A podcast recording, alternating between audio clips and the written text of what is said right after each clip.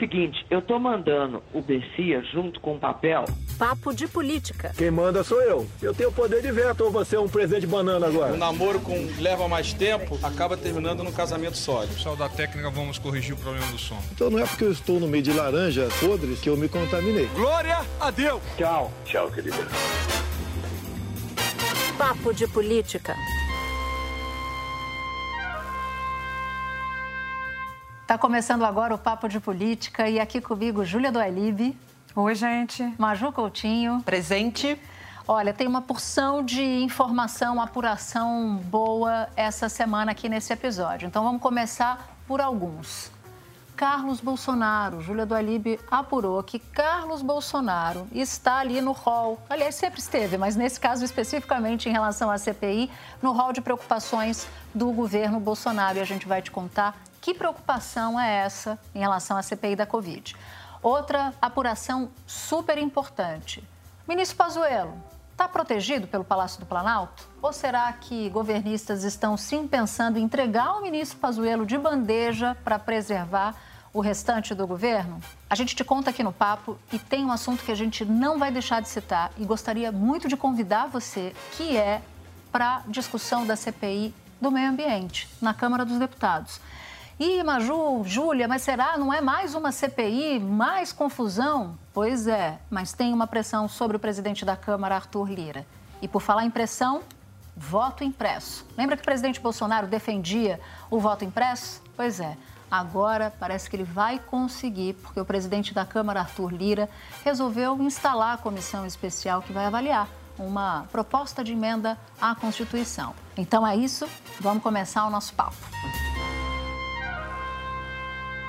Eu queria começar contando um bastidor da reunião que antecedeu a instalação da CPI. Essa semana teve muita coisa, né? Um roteiro feito pela Casa Civil, aumentando os itens de investigação da, da CPI, que foi visto dentro da CPI como uma espécie de confissão de culpa. Sincericídio. Sincericídio, melhor ainda. Maravilhoso, né? Eles pensaram mais do que os próprios senadores pensaram. Exatamente, a criatividade foi maior.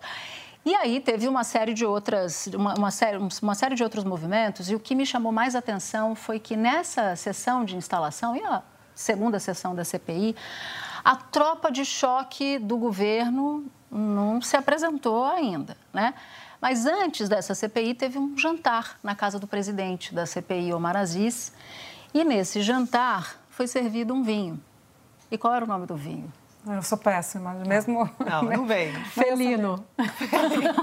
Aí, quando foram servir o vinho, o jantar estava acontecendo na casa do Omar Aziz com os senadores do G7, né? o grupo dos sete que não são governistas dentro da CPI.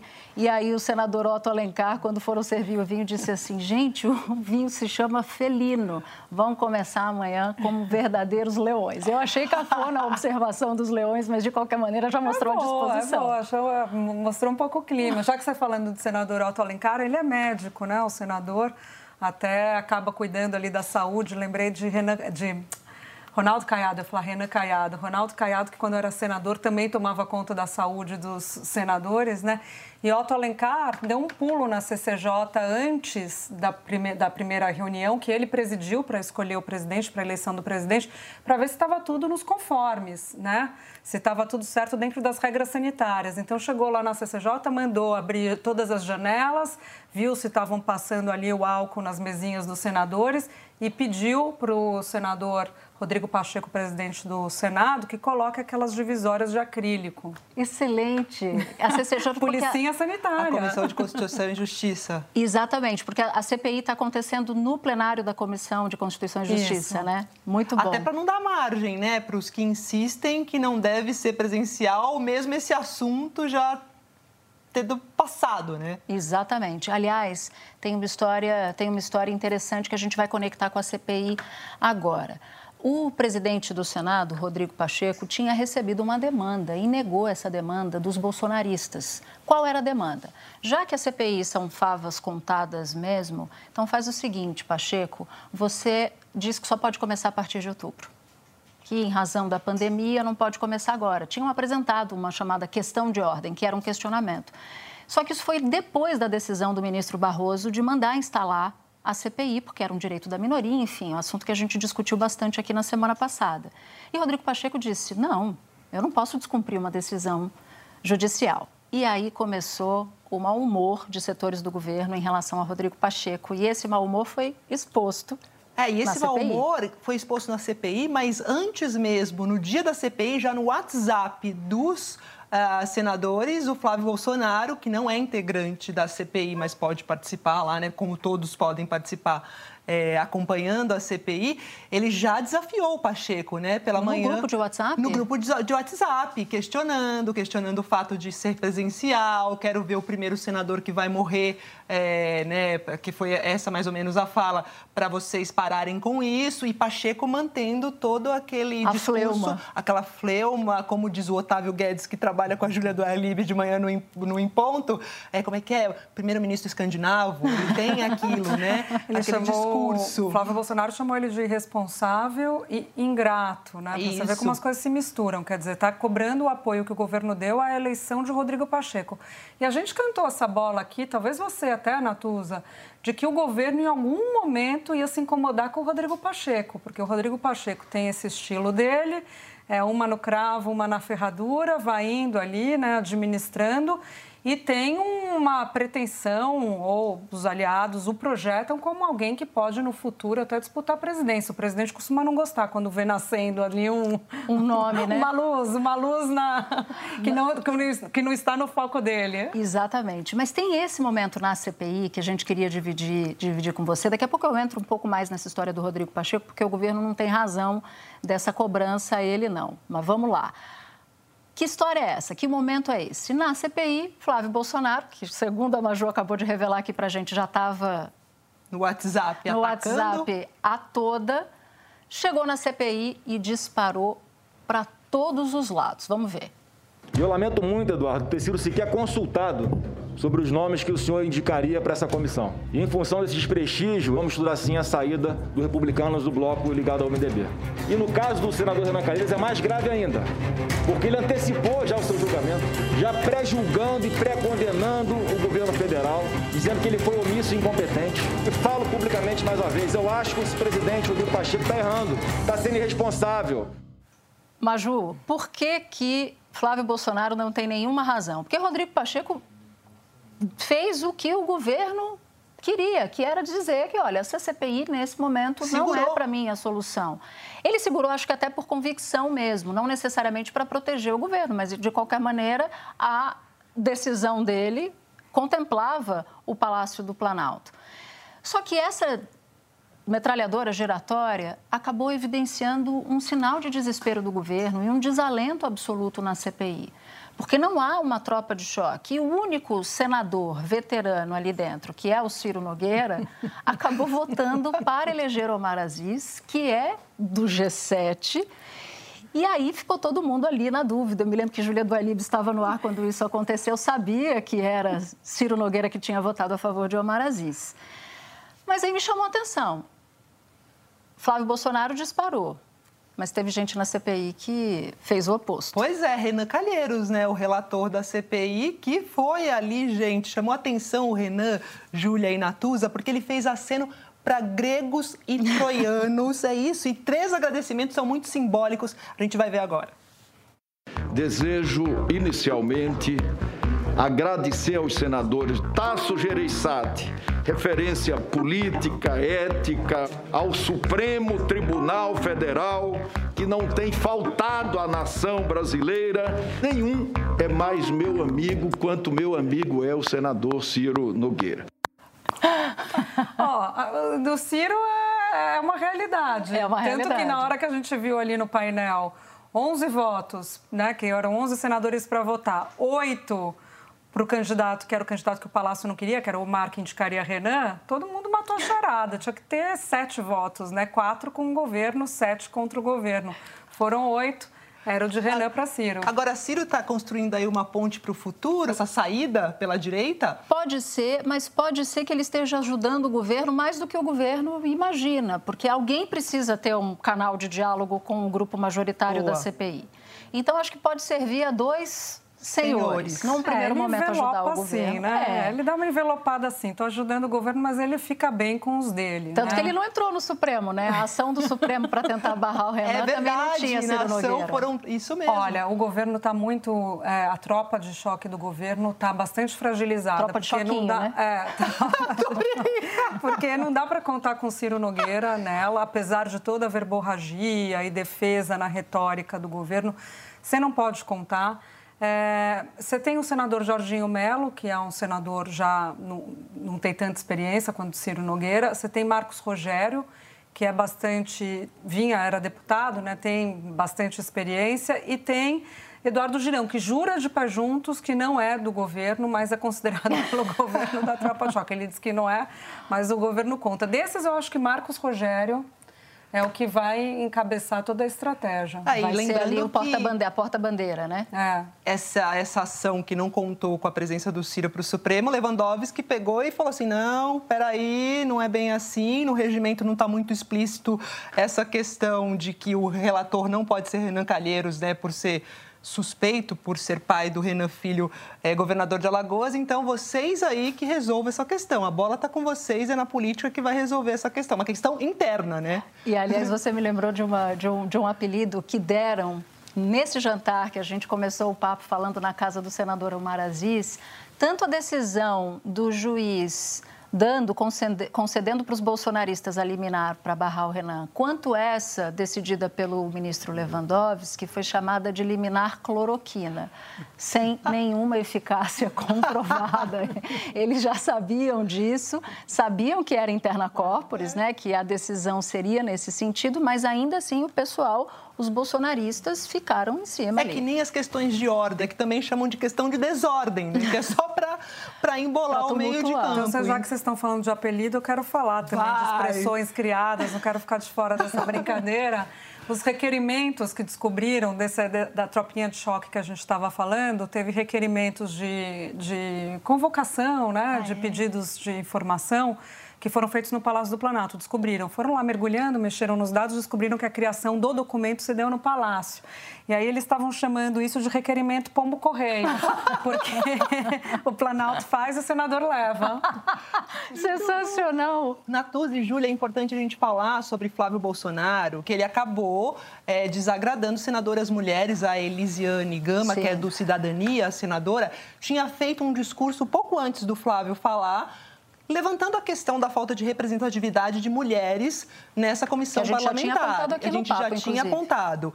E aí o senador é, pegou e disse, o Flávio Bolsonaro, que é, vocês parece que já foram mais respeitadas e mais indignadas, estão fora da CPI e não fazem nada. Realmente é uma realidade, não tem as mulheres lá. A Elisiane disse o seguinte, que no caso do bloco dela, que é o bloco do autor do pedido de CPI, que é o Randolph Rodrigues, ela não, não seria inteligente ela abrir mão, ele abrir mão da vaga para a Elisiane ocupar. Mas e os outros, e os outros blocos parlamentares? Aí ah, eu não sei. Aí um senador homem falou assim: é, realmente fica expresso aqui o machismo, né? o machismo estrutural, porque realmente a gente teria Simone Tebet do MDB que poderia estar tá ocupando uma função lá no lugar ou de Renan ou de Eduardo Braga e Cátia Abreu do PP, mas elas vão fazer aí uma força-tarefa para participarem da CPI acompanhar de fora, né? Porque podem perguntar, podem inquirir, apesar uhum. de não fazem, fazerem parte da comissão. É uma vergonha, porque não são nem as titulares, nem estão entre as suplentes. Não, não, não tem, não é, tem é senadora mulher no, no total, no geral. E isso devia ser uma vergonha para os líderes partidários que fizeram as propostas sem levar isso em consideração. Mostra muito. Sem dúvida. O caminho ainda é longo, né? É, o caminho a cabeça, ainda é longo. né? É. Enfim. Tem um ponto ainda para gente, a gente já ir para um, um segundo momento aqui do nosso papo, que eu não queria deixar de citar com vocês, que foi no momento em que Renan Calheiros faz o discurso dele já na condição de, de relator. Um discurso duro contra o governo, em relação ao negacionismo do governo, mas prometendo que ia jogar dentro das regras do jogo e respeitar a maioria da CPI.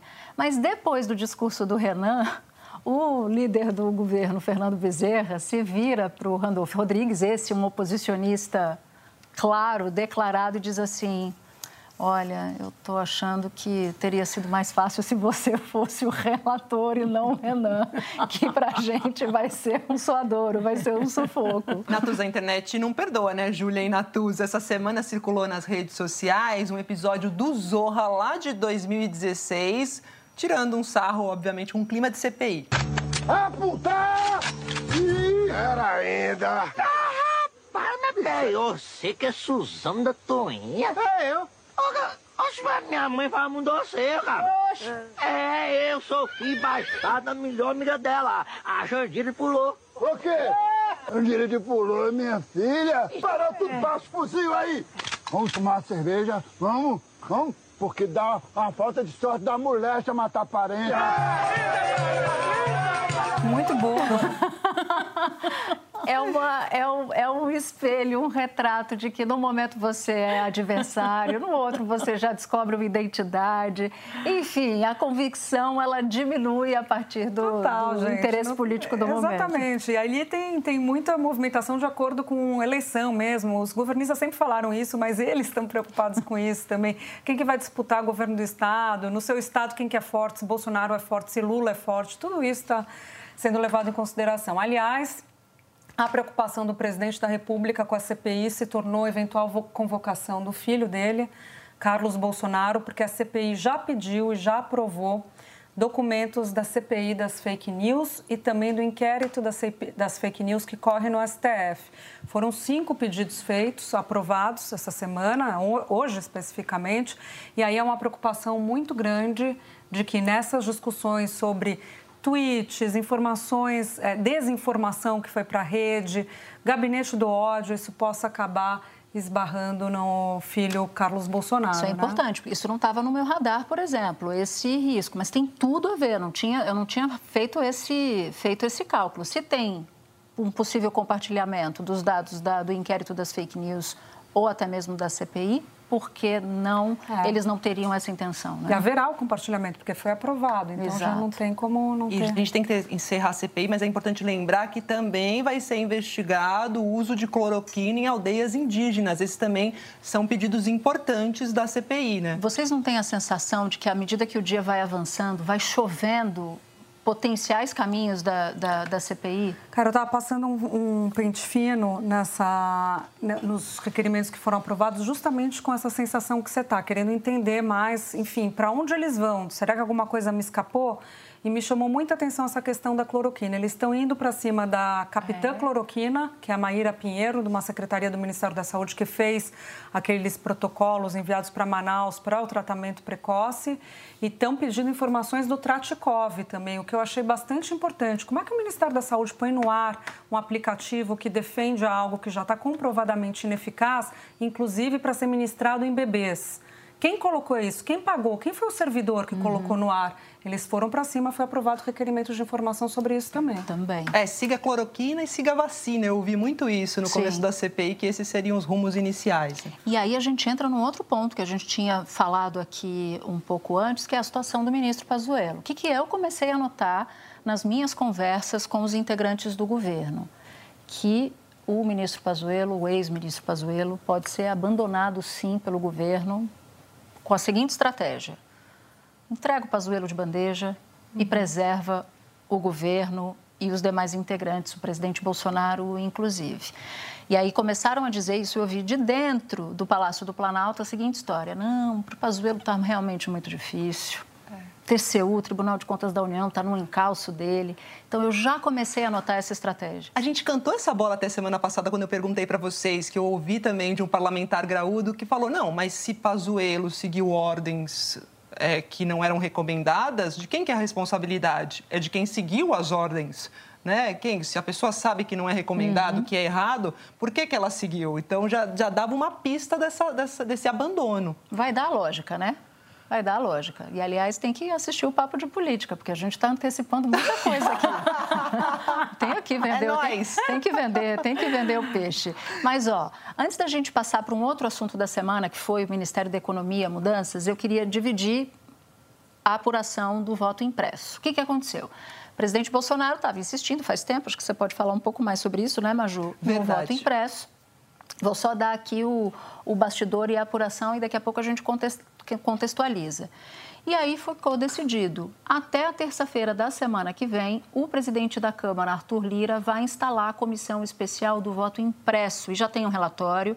Já o relatório está pronto para ser votado, é uma emenda à Constituição, então não é tranquilo, precisa de quórum qualificado, um número alto de, de votos, votação em dois turnos.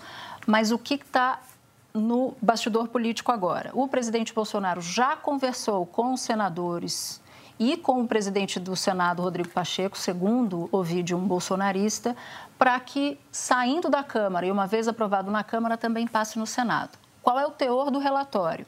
Ao invés de fazer o que o presidente Bolsonaro queria, que é o voto impresso para tudo, pegaria ali um percentual das urnas do Brasil, 10%, 15%. E aí entrou no jogo o Augusto Aras, procurador-geral da República. Não me pergunte por quê, mas na semana Para defender passada, o governo, claro. Você tem papel de AGU. Santa inocência. De Advocacia Geral da União. Pois é. Não é de Procurador-Geral da Precisa República. reforçar o time da AGU. É, AGU, é uma AGU Plus, né, cara? E aí ele disse assim: não, já aconteceu no passado. Tinha, não precisa nem sair com um papelzinho, comprovante de voto, que muita gente, muito especialista, diz o seguinte: olha, vai ter voto de cabresto, porque você vai precisar provar que você votou naquele seu candidato e vai levar o papelzinho, né, o comprovante. E aí que o Procurador-Geral da República disse: não, pode ser algo em que você, antes de confirmar, sai um papelzinho, você não encosta nele, eu não sei como é que vai ser isso, tá, gente? Você não encosta nele e ele é triturado ali. Gente. Depois que você viu que o voto combina com que, o número que você apertou, aí ele é autodestruído. Aí, defendendo o governo. Ô, gente, lembrando que ano passado, acho que foi setembro do ano passado, o STF declarou inconstitucional essa questão de impressão do voto, porque colocaria em risco mesmo o sigilo e liberdade de voto. Mas olha a movimentação. A Natuza estava falando, eu não sabia dessa apuração dela, e me caiu a ficha. O que, que aconteceu em 2020? Eles analisaram a mini reforma que foi feita em 2015, que mudou a legislação eleitoral, se ela era constitucional ou não no artigo que previa o voto impresso. E aí, com base na Constituição, falaram é inconstitucional, tem a inviolabilidade do voto, voto é secreto e tudo mais. Natuza cantou a bola, eles vão mexer na Constituição. É possível? Não, é que se a Você emenda falou que é constitucional... PEC, se é PEC, eles vão mudar a Constituição para aí a alteração ser prevista constitucionalmente. E é, poss- esse o ponto. Esse é o ponto. E é possível que isso encontre algum eco no próprio Senado Federal. O que, que eu apurei? Que para o Palácio do Planalto, o ponto de Rodrigo Pacheco, que pode ser quem vai enterrar essa, essa, essa bola, é o seguinte: não pode ser uma tramitação que tenha o tom de dizer, de passar a impressão que o sistema do Tribunal Superior Eleitoral não é confiável. Se for para ir nesses termos, aí a coisa não vai para frente. Porque é um sistema seguro, todos dizem Tem observador isso. internacional que vem aqui aprender. E auditorias constantes, inclusive em período, em período não eleitoral. Então, se o tom for esse, que sempre foi o tom do presidente Jair Bolsonaro, aí isso não prospera no Senado. Mas pode ser que prospere na Câmara. Qual vai ser o nosso termômetro? Saber se vão chamar o Tribunal Superior Eleitoral para sentar à mesa e dizer quais são os limites, se tem negociação disso ou se não tem. Então, na Natuza. Câmara tem mais chance e no Senado menos chance. A gente condições. lembra, né, que em janeiro, quando teve a invasão do Capitólio nos Estados Unidos, o presidente Bolsonaro voltou a defender o voto impresso, né, falando que poderia se repetir o que aconteceu lá nas eleições de 2022 aqui. Inspiração trampista, né? Total, de, de, é, colocar em xeque a credibilidade das instituições, não só a eleitoral, como as outras também, o judiciário. Ministro Alexandre de Moraes, presidente do TSE na eleição do ano que vem. Então, é- é- e aí fica interessante, porque se ele levantar muros contra isso, ou outros ministros também, aí a situação pode ficar um pouco mais difícil. Mas a notícia é essa: vai começar, vai começar a andar. Eu saio do voto impresso, mas continuo na Câmara dos Deputados, porque essa semana, Maju, rolou uma super pressão da oposição para a criação da CPI do meio ambiente. Dos crimes ambientais, né? Exatamente. É um day after ali do Ricardo Salles, né? Um impacto profundo. Você lembra, né, que teve a, a fala do Alexandre Saraiva, ex-superintendente do Aliás- Amazonas, lá na Câmara dos Deputados. Lembra que a gente falou sobre isso, Natuza, que não foi na Comissão de Meio Ambiente, porque eles estavam com medo da Carla Zambelli, chamada é de Carla Zambelli, né, que é a presidente da comissão foi para uma comissão de legislação participativa, não, não sei se esse é o termo Também exato, e o Saraiva deu uma saraivada lá, né? Foi uma saraivada, porque os bolsonaristas se perfilaram e começaram a ir para cima do é superintendente agora, né? Ele é delegado, é né? Delegado da Polícia, da Polícia Federal. Federal. E ele fez uma, a maior apreensão de, de, de madeira Sim. na Amazônia e ele acusa o ministro Ricardo Salles de ficar dos, do lado dos, dos madeireiros, madeireiros. Dos madeireiros. E eu fiquei impressionada com a saraivada que ele deu, porque um bolsonarista partia para cima e ele dizia: Eu sou servidor, ah, o senhor é, eu também sou, eu sou servidor. Entrei na polícia, não tenho medo de, não tenho medo de morrer, né? Exatamente. É, entrei na polícia por isso. É que um cara ameaçou ele de demissão, né? É. Como se ele pudesse perder o cargo. Por estar aparecendo concurso, demais. É um, um agente da Polícia Federal que é deputado do PSL. E aí ele um falou. Escribão, se não me... É. Ele falou: me, me surpreende você que trabalha na polícia ter medo de perder o emprego. Eu prestei concurso para ser policial sem ter qualquer tipo de medo. Tal. Enfim, fez lá um discurso.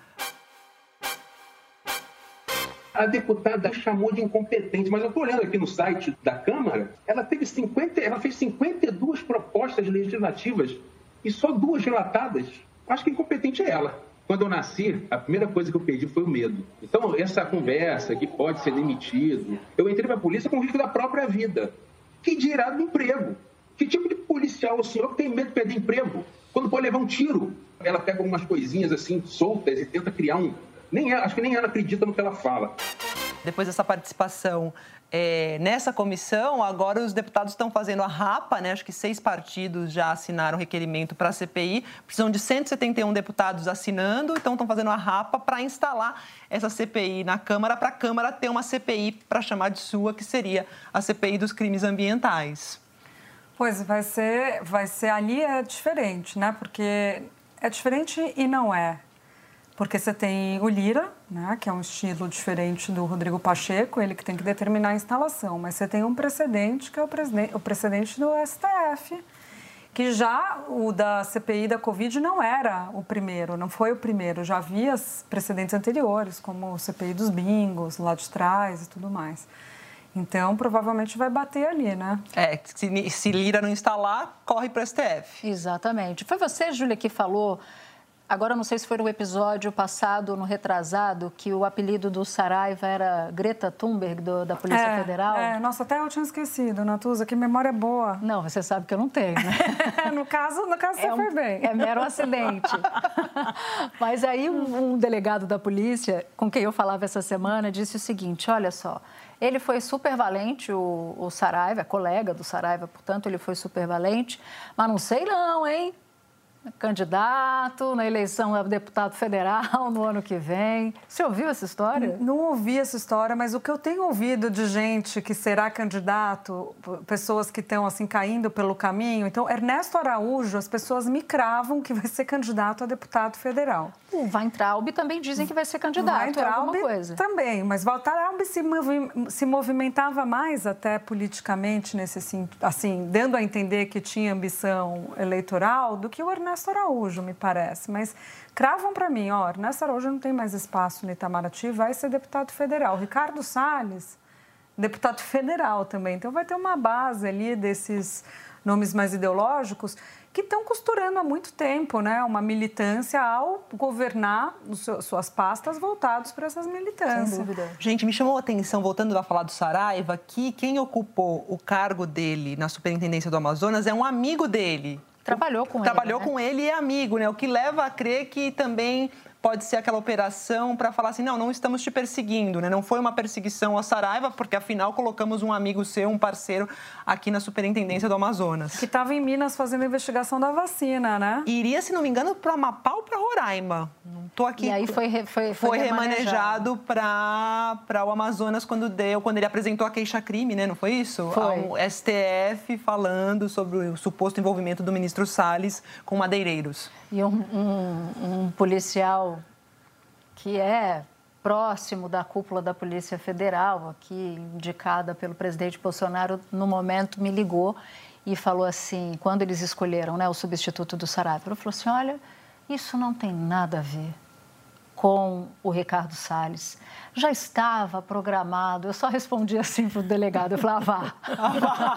é, eu conto, você conta. É, ah, vá. Não, assim, não dá, desculpa, eu tenho muito respeito ao senhor, mas não dá para considerar, não. E Carmen Lúcia, mandou para a Procuradoria-Geral da República, não é? Pra, pra, Ele pra fez uma notícia-crime, né? Isso. Contra o Ricardo Salles e apresentou para a PGR e para e o STF. E para o STF. Aí a ministra Carmen Lúcia determinou que o, a PGR analisasse se havia indícios suficientes para você instaurar um procedimento todo. Eu entendi que tinha sido isso. Sim, é sim. Isso.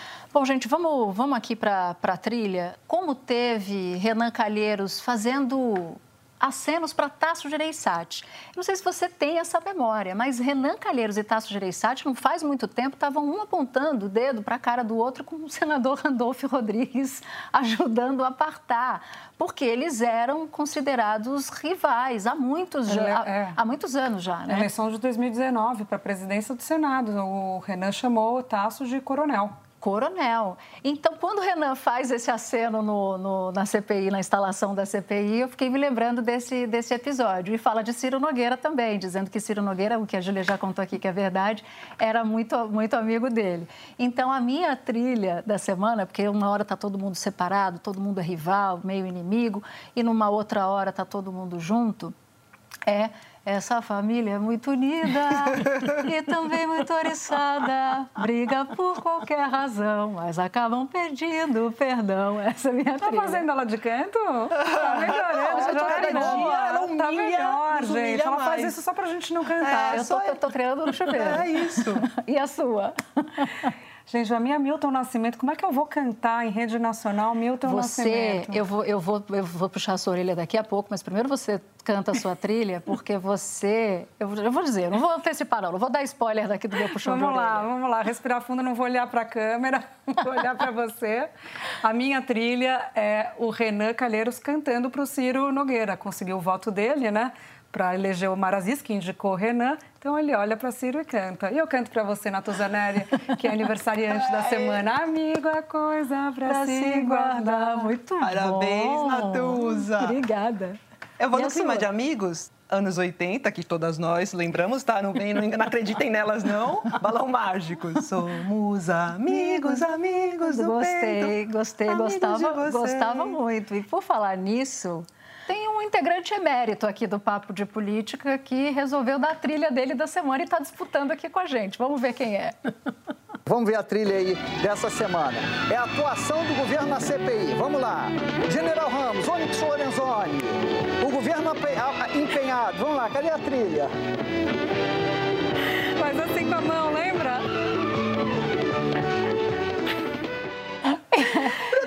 Otávio teve muito mais recurso, Júlia. Gente, eu vou cantar a bola para vocês. Quem não escuta o nosso podcast, no podcast eu levantei a bola. Falei, semana gente, passada. semana passada, CPI tá parecendo trilha dos trapalhões. Júlia do Alibe, sem nenhum recurso de sonoplastia, fez a trilha no gogó, no gente. Gogó. No gogó. Otávio, desculpa, perdeu o Playboy. Otávio, Otávio plagiou, gente. Maravilhoso, Otávio Guedes. Vocês lembram dos movimentos das mãos? Você estava fazendo movimento. certo. O Otávio Guedes Otávio é fez, fez o assim, eu falei, acho que ele não entendeu. Hora de agradecer a nossa super equipe. Edição executiva, Daniela Abreu. Edição e produção, Júlia Zaremba e Germano Martins. Coordenação, Pedro Godoy. Supervisão, Cadu Veloso. Sonoplastia, Luiz Rodrigues. Supervisão técnica, Júlio César Fernandes e Renato Ramos. E não se esqueça, o nosso Papo de Política, além de podcast, também é programa de TV. Toda quinta, às 11h30 da noite, na Globo News, nós três temos um encontro marcado com você. Obrigado por nos ouvir até aqui. Até o próximo episódio. Tchau, tchau.